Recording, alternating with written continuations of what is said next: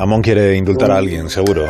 sí, en, concreto, a en concreto a Juan García Gallardo. ¿Quién? Eh, Juan García Gallardo, que es la víctima de un encarnizamiento en las redes sociales. ¿Quién es Juan García? Sí, que le reprochan con inquina sus velidades filofranquistas, su machismo, su racismo.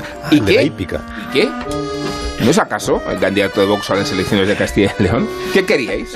¿Un demócrata, un ecologista? ¿Un candidato tolerante? ¿Un líder europeísta?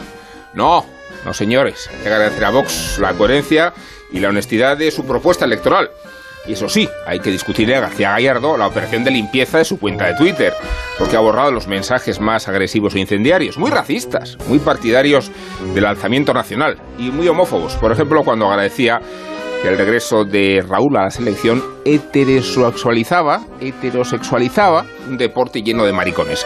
Sí, señor, García Gallardo, pero no se arrepienta, que por eso le han elegido usted y porque es un joven brillante abogado, de buena familia y de mejores estudios, magnífico jinete y de gran tradición en el derecho hasta el extremo de que el bufete familiar ha defendido a unos cuantos cargos corruptos del PP y a la familia Ruiz Mateos.